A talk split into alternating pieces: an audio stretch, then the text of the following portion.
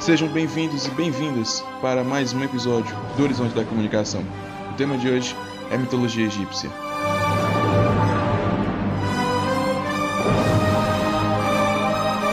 Olá, gente, tudo bem com vocês? Primeiramente, eu vou falar, pedir desculpa caso tenha anção de chuva, gente, é porque na minha cidade tá chovendo um pouquinho. Bom, comigo tá tudo ótimo, espero que todos estejam bem, né? Cuidando-se e praticando isolamento social. Como sabemos, estamos em uma temporada exclusiva do Horizonte da Comunicação, e essa época é exclusiva para falarmos sobre mitos que rodeiam a história da humanidade. E a história mitológica de hoje, e antepenúltima história, é mitologia egípcia. A história egípcia é a coleção dos mitos do Antigo Egito, que descreve as ações dos deuses egípcios como uma forma de compreender o cosmos. Reúne diversos mitos, lendas e histórias que fizeram parte do imaginário religioso no Egito Antigo até a chegada do cristianismo. Lembre-se que na antiguidade a religião egípcia era baseada no politeísmo, ou seja, o culto a vários deuses que ocorriam geralmente nos templos dedicados a eles. As lendas disseminadas tinham como temas a origem do mundo, da natureza, dos homens e dos deuses, nada diferente do que vimos nas outras mitologias. Elas explicavam fenômenos ainda desconhecidos pela ciência, sendo, portanto, de grande importância para a construção do imaginário dos egípcios. As fontes para o estudo da mitologia egípcia são variadas, desde templos, pirâmides, estátuas, túmulos até textos. Em relação às fontes escritas, os egípcios não deixaram obras que sistematizassem de forma clara e organizada as suas crenças. Em geral, os investigadores modernos centram-se no seu estudo em três obras principais: o Livro das Pirâmides, o Livro dos Sarcófagos e o Livro dos Mortos. É, você pensou que não existia, né, por conta do filme A Múmia. pois bem, o texto das pirâmides é uma compilação de fórmulas mágicas e hinos, cujo objetivo é proteger o faraó e garantir a sua sobrevivência no mundo dos mortos. Os textos encontram-se escritos sobre os muros dos corredores das câmaras funerárias das pirâmides de Saqqara. Do ponto de vista cronológico, situam-se na época da quinta e sexta dinastias. Os textos dos sarcófagos uma recolha de textos escritos em caracteres hieroglíficos cursivos no interior de sarcófagos de madeira da época do Império Médio. Tinham também como função ajudar os mortos no outro mundo. E por último, o Livro dos Mortos, que inclui os textos das obras anteriores, para além dos textos originais, data do Império Novo. Esta obra era escrita em rolos de papiro pelas, pelos escribas e vendida às pessoas para ser colocada nos túmulos. Nós temos também outras fontes de escrita, né? São os textos dos autores gregos romanos, como os relatos de Heródoto e Plutarco. Na mitologia egípcia, nós também possuímos as cosmogonias, ou seja, uma explicação através do cosmos ou para o cosmos. Nós vamos começar com a cosmogonia da Enéade de Heliópolis. Segundo a criação de Heliópolis, no princípio existiam as águas do caos, o chamado Num. Um dia, uma colina de, de lodo chamada Ben Ben levantou-se dessas águas, tendo no seu cimo Atum, o primeiro deus. Atum tossiu e expeliu Shu, deus do ar, e Tefenut, deus da chuva. Shu e Tefenut tiveram dois filhos, Geb, deus da terra, e Nut, a deusa do céu. Shu ergueu o corpo de Nut, colocando-o acima de Geb, e esta tornou-se a governanta do céu. Nut e Geb tiveram por sua vez quatro filhos, Osíris, Ísis, Set e Neftis. Osíris tornou-se deus da terra, que governou durante muitos anos. Ísis foi a sua mulher, rainha e irmã. Set, o deus seco do deserto, invejava o estatuto de Osíris e um dia o matou. Osíris foi para o mundo subterrâneo e Set tornou-se o rei da terra. Osíris teve um filho com Ísis, chamado Horus, que decidiu vingar a morte do pai e reconquistar o trono. Horus derrota Set e torna-se o novo rei da Terra, mas o seu pai permanece no mundo subterrâneo. Nephthys era apaixonado secretamente por Osíris. Um dia se disfarçou de Ísis e deitou-se com Osíris, dando à luz Anubis, o deus com corpo de homem e cabeça de cão, que presidia o mundo dos mortos. Nós temos também outra cosmogonia, a Ogdoad de Hermópolis. Na cidade de Hermópolis, capital do 15º nome do Alto Egito, dominava um panteão de oito deuses agrupados em quatro casais. A origem destes oito deuses variava. por vezes eram apresentados como os primeiros deuses que existiram. Em outros casos, eram filhos de Atum ou de Shu. Os oito deuses tinham os seguintes nomes e representavam os seguintes conceitos: Nun e Naunet, o caos, o oceano primordial. Re e Renet, o infinito. Kek e Kalket, as trevas. Amon e Almonet, o oculto. Os oito deuses eram denominados como Emu, de onde derivou o nome original da cidade de Hermópolis, Quemenu. A designação de Hermópolis para o povoado urbano de Quemenu foi atribuída pelos gregos por associarem uma importante deus da cidade, Tote, com seu Hermes. Estes oito deuses atuavam coletivamente, ao contrário dos deuses dos outros sistemas, que eram autônomos.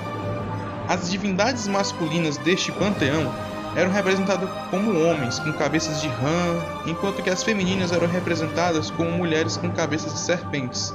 Considerava-se que estes quatro deuses foram os primeiros seres que existiram, a partir de uma interação entre eles.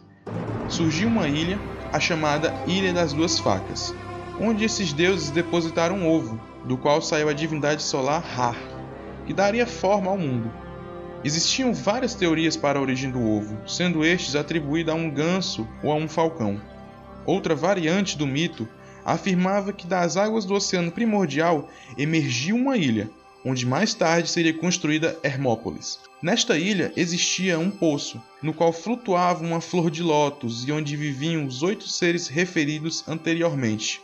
As divindades masculinas ejacularam sobre a flor e fecundaram-na, a flor de lótus fechou-se durante a noite, e quando se abriu de manhã, dela saiu o deus Ra, na forma de um menino que criou o mundo. Nós temos também outra cosmogonia, a cosmogonia de Mênfis. Na cidade de Mênfis, dominava uma tríade composta pelos deuses Ptah, a sua esposa Sakmis e o seu filho Nefetum. A teologia desta cidade é hoje conhecida graças ao texto da Pedra de Shabaka. De acordo com as inscrições da pedra, o texto original tinha sido conservado num papiro guardado nos arquivos de um templo de Ptah. Este papiro encontrava-se num avançado grau de deterioração, quando o faraó Shabaka, no século 8 a.C., ordenou que o texto fosse inscrito numa pedra de granito. Infelizmente, os habitantes da cidade acabaram por utilizar a pedra como elemento de um moinho, o que provocou estragos na mesma. Os estudos mais recentes sobre a pedra mostram que o estilo do texto foi premeditadamente escrito de forma a espelhar uma linguagem arcaica. Neste sistema, Ptah era o deus criador, divindade associada aos artesãos. O deus era representado como um homem com um corpo mumificado. Era considerado como o criador de tudo, inclusive dos deuses. Ptah criou o mundo usando o coração e a língua. Para os egípcios, o coração era o centro da inteligência, sendo no sistema Menfita a língua o centro criador. Ptah era simultaneamente Nun e Naunet, feminino de Nun. O deus Ptah era também considerado o criador do Ka, ou a ou alma de cada ser. Sakmis era uma deusa feroz, que segundo o mito tinha atacado a humanidade por este ter desrespeitado Ra. Era representada como uma leoa ou como uma mulher com cabeça de leoa. Nefertum era o deus da felicidade, sendo representado como um jovem com uma flor de lótus na cabeça. Mais tarde, Nefertum seria substituído como filho deste casal de Imhotep, personagem que teve existência histórica. Foi o vizir do rei de Djosi, da terceira dinastia. Nós temos também a cosmogonia de Tebas. O nome egípcio de Tebas, cidade do Alto Egito, próximo da Núbia, era Uasset, mais uma vez, deve ser salientado que a designação de Tebas é de origem grega. Tebas foi durante bastante tempo uma cidade pouco relevante. A partir do Império Novo, ela adquire grande importância relacionada com o fato dos reis fundadores da 18ª dinastia, uma das dinastias que constituem o Império Novo, serem oriundos da cidade. Estes reis foram responsáveis pela expulsão dos Iquiços, povo estrangeiro que dominou o Egito. Assim, quando Tebas se transformou na capital do Egito, não foi só a cidade que ganhou importância, mas também os seus deuses. O principal deus de Tebas era Amon. Representado como um homem com uma túnica preta e duas plumas na cabeça. Poderia também ser representado como um carneiro ou um ganso. Como foi referido anteriormente, Amon estava associado ao oculto. Os sacerdotes tebanos aproveitaram elementos de outros deuses que atribuíram a Amon. Em concreto, Amon passou a ser visto como demiurgo, retirando essa função ao deus Ra. Os sacerdotes afirmaram também que Amon era o monte primordial, tendo sido Tebas a primeira cidade a existir no mundo e que, por conseguinte, ela deveria servir como modelo a todas as outras cidades. Na cidade de Tebas, a esposa de Amon não era Almunete, como referia a cosmogonia hermopolitana, mas na verdade era Mut. Este casal tinha um filho, uma divindade lunar, chamada Kes Pinisix, nós temos também mais uma cosmogonia, a cosmogonia de Elefantina. Elefantina é o nome grego de uma pequena ilha no Nilo, situada junto da primeira catarata. Nesta ilha dominava uma tríade encabeçada por Kenubis, divindade com uma cabeça de carneiro que representava a criatividade e o vigor. Para os egípcios, Kenubis criava os seres humanos no seu torno, tal como o oleiro cria as suas peças. As esposas de Kenubis eram Satis e Anukis, ou talvez, segundo outra hipótese, seriam respectivamente esposa e filha do deus. Satis era responsável pela inundação do Nilo, que gerava fertilidade nos solos do antigo Egito, e Anukis encontrava-se também associado ao elemento água. Como falamos aqui, nós temos as cosmogonias, que são histórias que tentam explicar o surgimento das coisas. Percebemos aqui que a mitologia egípcia elas, são, é carregada, na verdade, de muitas cosmogonias, mas também, como uma religião politeísta, como vimos, ela tem seus principais deuses. Eu vou falar aqui os 18 principais deuses egípcios e suas histórias. Representados com cabeças de animal sobre corpos humanos, os antigos deuses egípcios faziam parte de todos os aspectos da vida no Egito, tanto da realeza quanto das pessoas comuns. Cada divindade tinha nome e personalidade própria. São mais de dois mil deuses e deusas que, segundo a crença, explicavam a criação do mundo, representavam as formas da natureza e exerciam influência decisiva no dia a dia das pessoas. Vou falar agora aqui alguns desses, dos principais, na verdade. Primeiro, Amon, o oculto. Padroeiro da cidade de Tebas, Amon era um dos deuses mais populares e poderosos do Egito.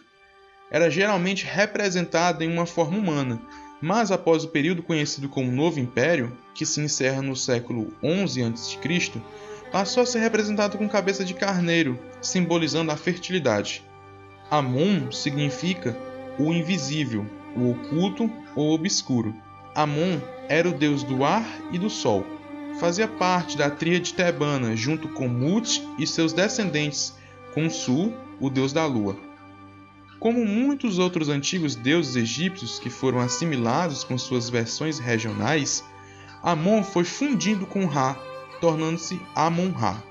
Segundo, Mut, a deusa mãe.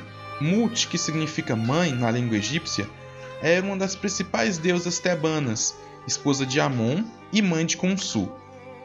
Como mãe, exercia um papel protetor, né, né, seja nesta vida, seja no além, livrando as almas da opressão dos demônios. Venerada como a grande mãe divina, Mut era geralmente descrita como uma mulher usando duas coroas na cabeça, representando o Alto e o Baixo Egito. Às vezes, ela também era retratada com a cabeça ou o corpo de um abutre, ou como uma vaca, pois posteriormente ela se infundiu com Hathor, outra grande mãe divina que era geralmente representada como uma mulher com rosto e chifres de vaca. Terceiro, Osíris, o Senhor dos Mortos. Osíris era adorado no Egito como o deus da vida após a morte, visto que os egípcios acreditam na continuação da vida em outro plano. Na mitologia egípcia, logo após a criação do mundo, o deus da terra, Zeb e a deusa do sol, Nut, geraram filhos, entre eles, Osíris, que se tornou governador da terra. Ele se casou com sua irmã Isis. Enciumado com o sucesso de seu governo, seu irmão Set o assassinou. Porém, usando de mágica, Isis conseguiu trazê-lo de volta à vida. Horus, seu filho com Ísis, foi responsável por vingar sua morte. Seu herdeiro se tornou então o novo rei do Egito, enquanto Osíris desceu ao submundo, tornando-se o juiz e senhor dos mortos. 7. O deus do caos. Set era o deus do deserto e das tempestades, que mais tarde também foi associado ao caos e à escuridão.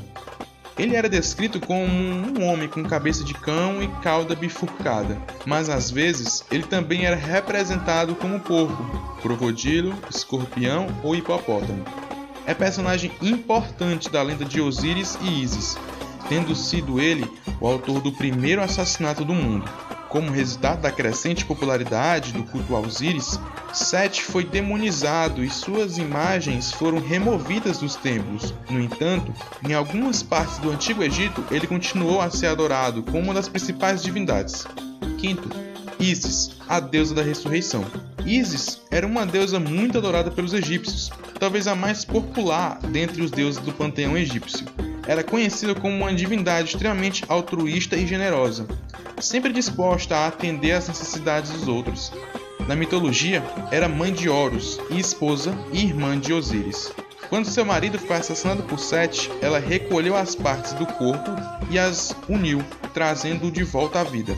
Assim, Isis introduziu o conceito de ressurreição, que influenciou muitas religiões, incluindo o cristianismo. Sexto, Horus o restaurador da ordem. Horus era um dos mais importantes deuses egípcios, filho de Osíris e Ísis. De acordo com o famoso mito, ele vingou o assassinato de seu pai, matando seu tio Sete, se tornando o novo rei do Egito. Assim conseguiu restaurar a ordem no Egito. Também adorado como deus da luz do céu, Horus era geralmente descrito como uma criatura masculina com cabeça de falcão, usando uma coroa branca e vermelha.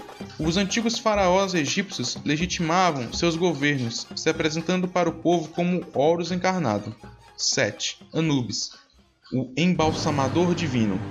Anubis era um deus com cabeça de chacal e corpo de homem, responsável pelo reino dos mortos, antes do assassinato de Osíris. Esse deus era conhecido por mumificar os mortos e orientar suas almas para a vida após a morte. Também era guardião dos cemitérios e das múmias.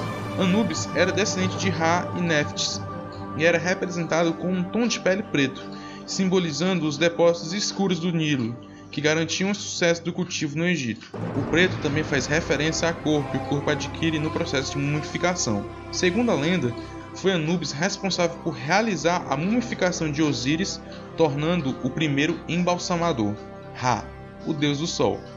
Ra era o deus do sol e uma das mais importantes divindades egípcias. Ele também foi associado à construção de pirâmides e à ressurreição dos faraós, que o adoravam. Esse deus simbolicamente nascia todas as manhãs com o nascer do sol e morria com cada pôr do sol, iniciando sua jornada para o submundo era reconhecido como um Deus criador, responsável pela criação de todas as coisas, incluindo os seres vivos. Ra era associado a Horus e, assim como ele, era geralmente retratado como um homem com cabeça de falcão. No entanto, em vez de uma coroa branca e vermelha, Ra possuía um disco solar em sua cabeça. Muitos antigos deuses egípcios foram fundidos com Ra, e muitos foram criados por ele, como alguns dos seus rivais Ptah e Apep. Nono, Thoth o deus do conhecimento e da sabedoria. O deus da sabedoria, escrita e magia era frequentemente retratado como um homem com cabeça de ibis ou de babuíno. Thoth era o escriba do submundo, mestre das leis físicas e divinas, que mantinha a biblioteca dos deuses. Ele escreveu os feitiços em O Livro dos Mortos e o Livro de Thoth, que continham os segredos do universo. Thoth era considerado o deus mais instruído da história antiga e também desempenhou um papel importante em muitos mitos egípcios, agindo como um árbitro entre as forças do bem e do mal. Décimo, Hathor, a deusa da maternidade. Hathor era a deusa associada à dança e à música, mas também era conhecida como a Senhora do Céu, da Terra e do Submundo. Ela era muito popular entre os antigos egípcios e era vista como sábia, gentil e afetuosa, tanto para os vivos quanto para os mortos. Ela protegia as mulheres durante a gravidez e o parto, e também era adorada como deus da fertilidade. Hathor foi mais frequentemente retratada como uma mulher com cabeça ou chifres de vaca. 11. Sekhmet, a deusa da guerra e da cura. Sekhmet, a deusa da guerra, era descrita como uma figura que tinha cabeça de leão, era conhecido como a Poderosa, que destruía os inimigos de Ra e ajudava os faraós contra seus oponentes. Sekhmet também estava associada à medicina e à saúde. Seu retrato de mulher leoa ou com a cabeça de leão frequentemente incluía o disco solar, um símbolo da realeza e autoridade divina dos faraós egípcios. 12. Adjet, a protetora do faraó. Adjet era a protetora do faraó, o Horus vivo. Ela era retratada como uma cobra naja e sua imagem era frequentemente incluída na insígnia real, como um símbolo de soberania sobre o Egito. Segundo a mitologia, Adjet estava sempre pronta para atacar qualquer potencial inimigo do faraó. Às vezes, ela também era descrita como uma mulher com duas cabeças de cobra. Nas representações de Adjet, também era utilizado o disco solar, um emblema utilizado nas coroas dos antigos governantes do Egito. 13. Maat, a deusa da verdade. Maat era a deusa da verdade, justiça, moralidade, ordem e harmonia. Ela simbolizava o equilíbrio natural do universo, sendo o oposto do caos. Ela era tipicamente retratada como uma mulher com uma pena de avestruz na cabeça. A cerimônia da passagem do coração, conforme descrita no Livro dos Mortos, ocorria no Salão de Maat. Essa cerimônia nada mais era que um julgamento pós-morte, onde o coração da alma da pessoa morta era pesado. Caso o coração fosse mais leve que a pluma de Maat, ela estava autorizada a ingressar no paraíso. Caso contrário, o coração era tirado ao monstro Amit, que o devorava. Fosse quem fosse, do mais pobre ao mais poderoso dos reis, nada escapava do julgamento de Maat. 14. Bastet, a deusa felina. Bastet era uma deusa felina representada como um gato ou uma mulher com cabeça de gato. Ela era a filha do deus do sol Ra e estava intimamente associada ao gato doméstico. Bastet era adorada por sua natureza maternal e protetora e era frequentemente pintada, cercada por gatos. Porém, também se acreditava que ela era feroz quando necessário, pois os gatos conseguiam matar as cobras, uma das criaturas mais mortais do Antigo Egito. 15. Anuket, a deusa da fertilidade. Ao lado de outros deuses ligados à fertilidade, como Kenun, seu marido, e Sats, Anuket é uma divindade relacionada às águas, especificamente à catarata da cidade de Aswan, a primeira catarata que o rio Nilo forma em solo egípcio. Deus da fertilidade, Anuket também está associada à sexualidade. Era adorada especialmente em Elefantina, uma ilha no rio Nilo localizada no sul do Egito, muito próxima à cidade de Aswan. 16. Amit, a deusa devoradora de almas. Ficou com medo da imagem de Amit? Não é para menos. Sua figura realmente não é uma das mais simpáticas. Como se não bastasse a cabeça de crocodilo, da cintura para baixo ela é um hipopótamo e da cintura para cima um leopardo. que mistura, hein? Já dissemos logo acima quando falamos da deusa da verdade Maat que Amit era, segundo a mitologia egípcia, uma divindade devoradora. Ela ficava no salão da justiça sobre a balança de Maat, só esperando as ordens para comer os corações daqueles daquelas almas que, em vida, haviam cometido atos indignos. 17. Tá, o deus de Mênfis. Ptah era descrito como um dos deuses mais antigos do panteão egípcio. Era o patrono de Mênfis, capital do Egito Antigo, durante a chamada Era das Pirâmides, no terceiro milênio antes de Cristo. Reconhecido como Deus Criador, está associada à fertilidade e à construção. Era padroeiro dos artesãos e dos escultores, atividades relacionadas ao trabalho com elementos como a terra e a pedra. 18. Bes, o deus anão. Bes era conhecido como deus anão. Era uma divindade muito popular no Antigo Egito. Apesar de não haver templos em sua homenagem, as pessoas adoravam Bes. Elas acreditavam que esse deus era capaz de protegê-las do mal e por isso enfeitavam objetos do cotidiano e amuletos como a sua imagem. Ele geralmente era representado como um anão com longas barbas, orelhas e nariz grande, e a língua de fora. Uma curiosidade sobre as representações de Bess é que, ao contrário do que acontecia com outras divindades, ele é representado olhando para frente. Bom, gente, é, finalizamos aqui mais um episódio do Horizonte da Comunicação sobre mitologia egípcia. É o penúltimo episódio sobre mitologias o próximo será sobre mitologia brasileira, ou folclore brasileiro. Será o último episódio da, da, sobre mitologias do horizonte da comunicação e ingressaremos em um mar bastante aleatório, onde trataremos sobre ciências humanas novamente, cinema, arte, cultura. Bom, gente, ficamos por aqui. Muito obrigado por seu acesso. Uh, até o próximo episódio. Até lá, um abraço. Falou, gente.